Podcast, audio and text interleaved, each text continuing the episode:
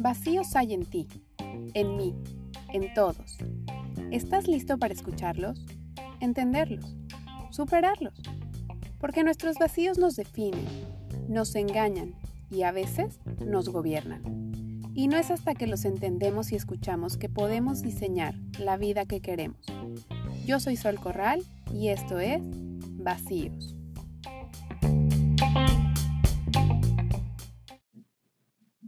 Hola, hola, ¿cómo están? Bienvenidos al episodio 13. Oigan, antes que nada, quiero decirles que el audio puede que no esté muy bien porque no estoy grabando en el mismo lugar de siempre.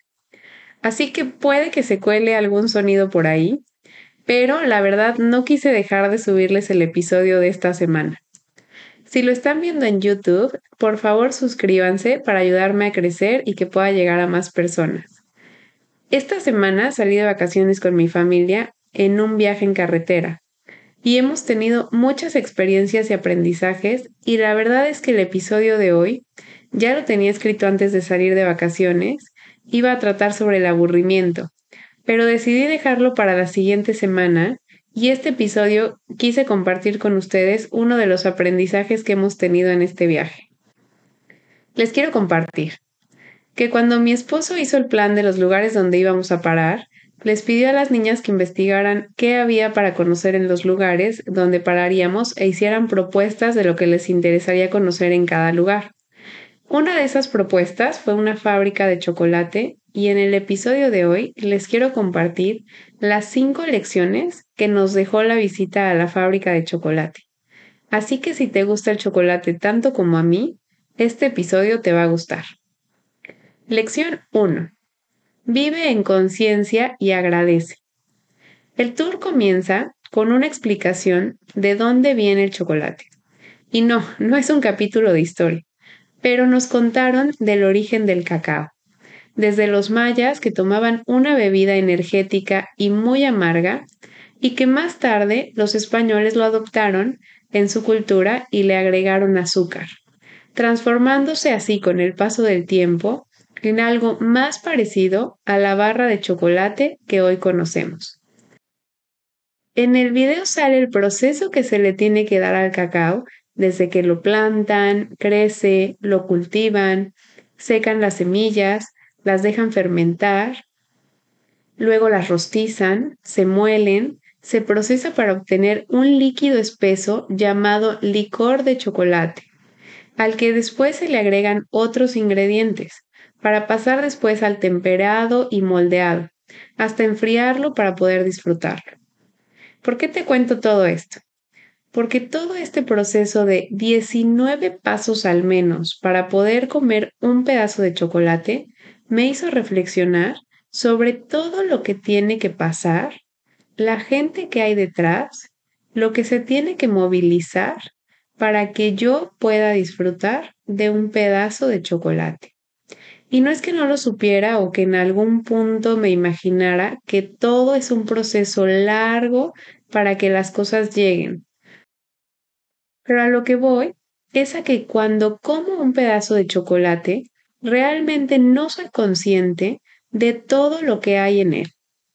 Me hizo pensar en que la próxima vez que como un chocolate, lo tengo que hacer realmente en conciencia, pero no solamente un chocolate, sino todo, agradeciendo las manos que lo cosecharon, transportaron, prepararon y su trabajo, esfuerzo y tiempo. Creo que cuando hacemos conciencia de esto, podemos disfrutar, conectarnos y agradecer más el olor, el sabor, las texturas y la oportunidad de poder tener eso que estamos comiendo.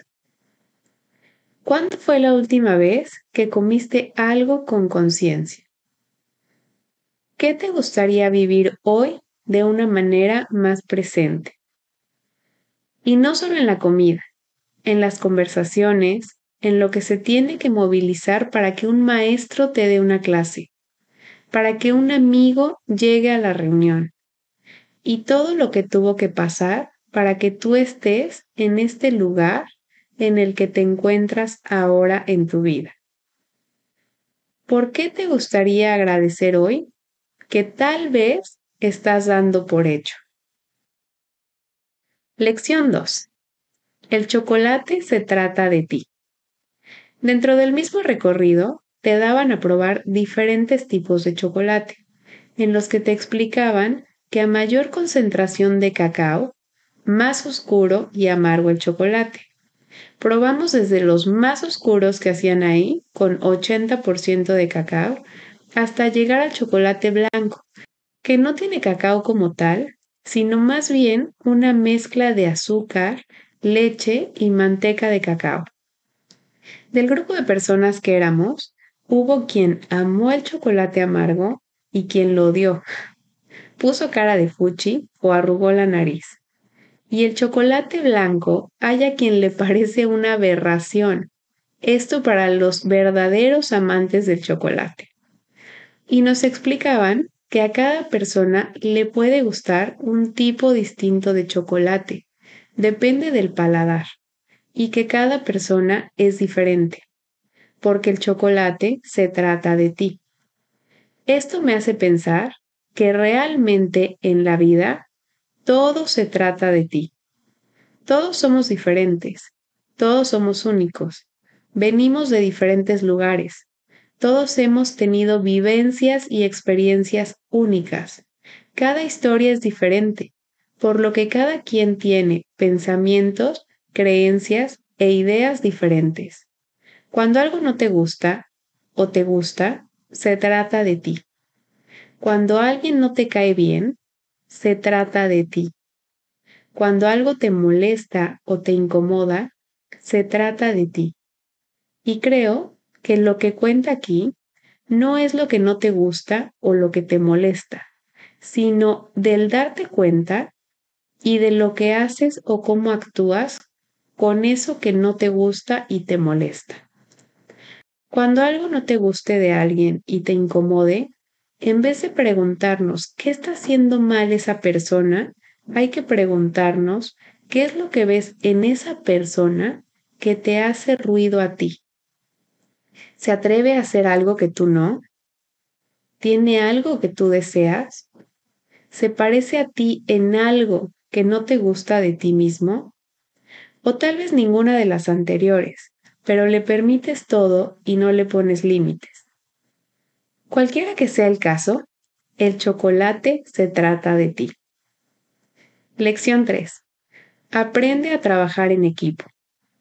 Otra de las cosas que aprendimos e hicimos conciencia en este tour es de toda esa cadena de gente que está involucrada en lo que parecería un simple pedazo de chocolate.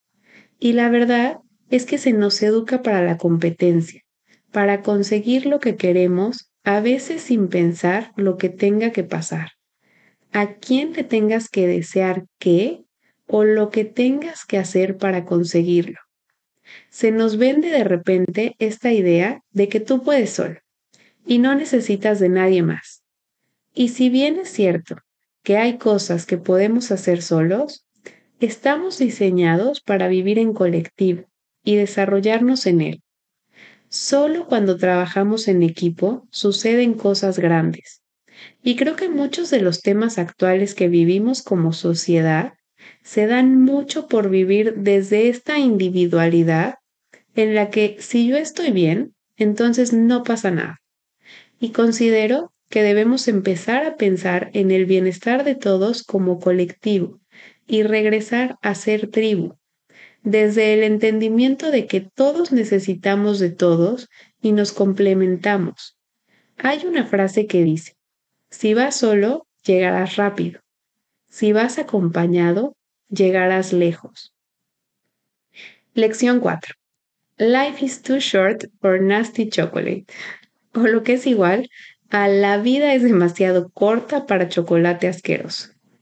Esta frase la dijo la persona que nos dio el tour y me cayó como un balde de agua fría, porque si la palabra asqueroso te resulta muy fuerte, puedes cambiarla por malo. Pero la vida es muy corta para un asqueroso lo que sea. Si tienes la oportunidad y privilegio de poder elegir comida saludable, rica y no tan procesada, que es a lo que esta persona se refería, qué mejor. Pero yo quiero hablar de todo lo demás. La vida es muy corta para tener malas relaciones, malas amistades, malas conversaciones, malas experiencias.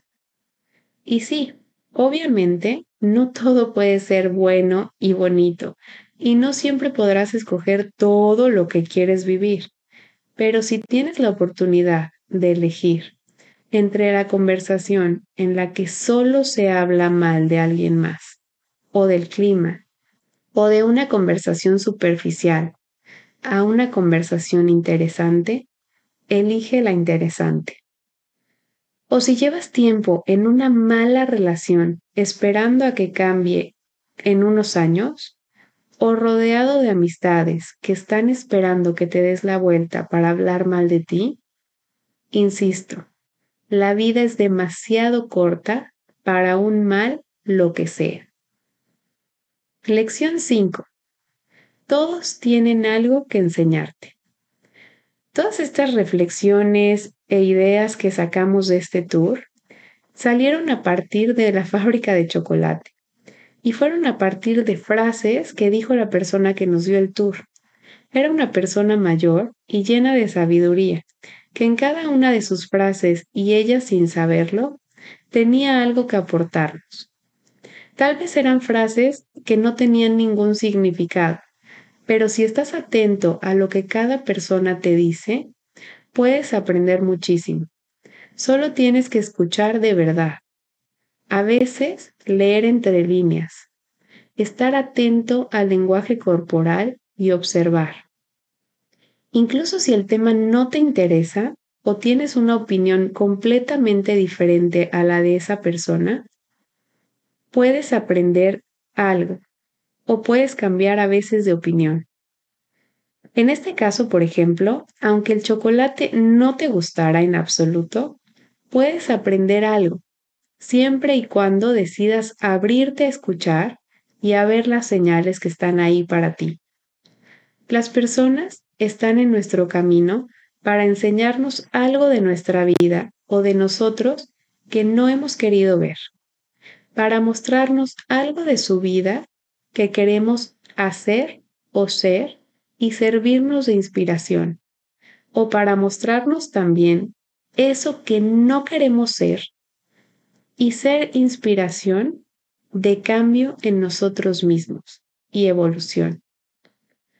Antes de terminar el capítulo, me gustaría invitarlos a mantenerse abiertos a la vida, a lo que otras personas tengan para aportar y para enriquecerla a mantener un perfil de escucha y conciencia en lo que hacemos y a vivir más en presencia y conectados. De estar abiertos a nuevas experiencias y aprendizajes en los que si te interesa aprender, hacer algo o vivir una experiencia nueva, siempre y cuando no te ponga en riesgo o te haga daño a ti o a alguien más, lo intentes. Hasta aquí llegó el capítulo de hoy. Es un capítulo especial y un poco más corto. Gracias por estar aquí y escucharlo. Si te gustó, no dejes de compartirlo con alguien a quien crees que le gustaría o le serviría. Y si estás en YouTube, por favor suscríbete. Nos escuchamos el próximo miércoles en un episodio más del podcast. Adiós.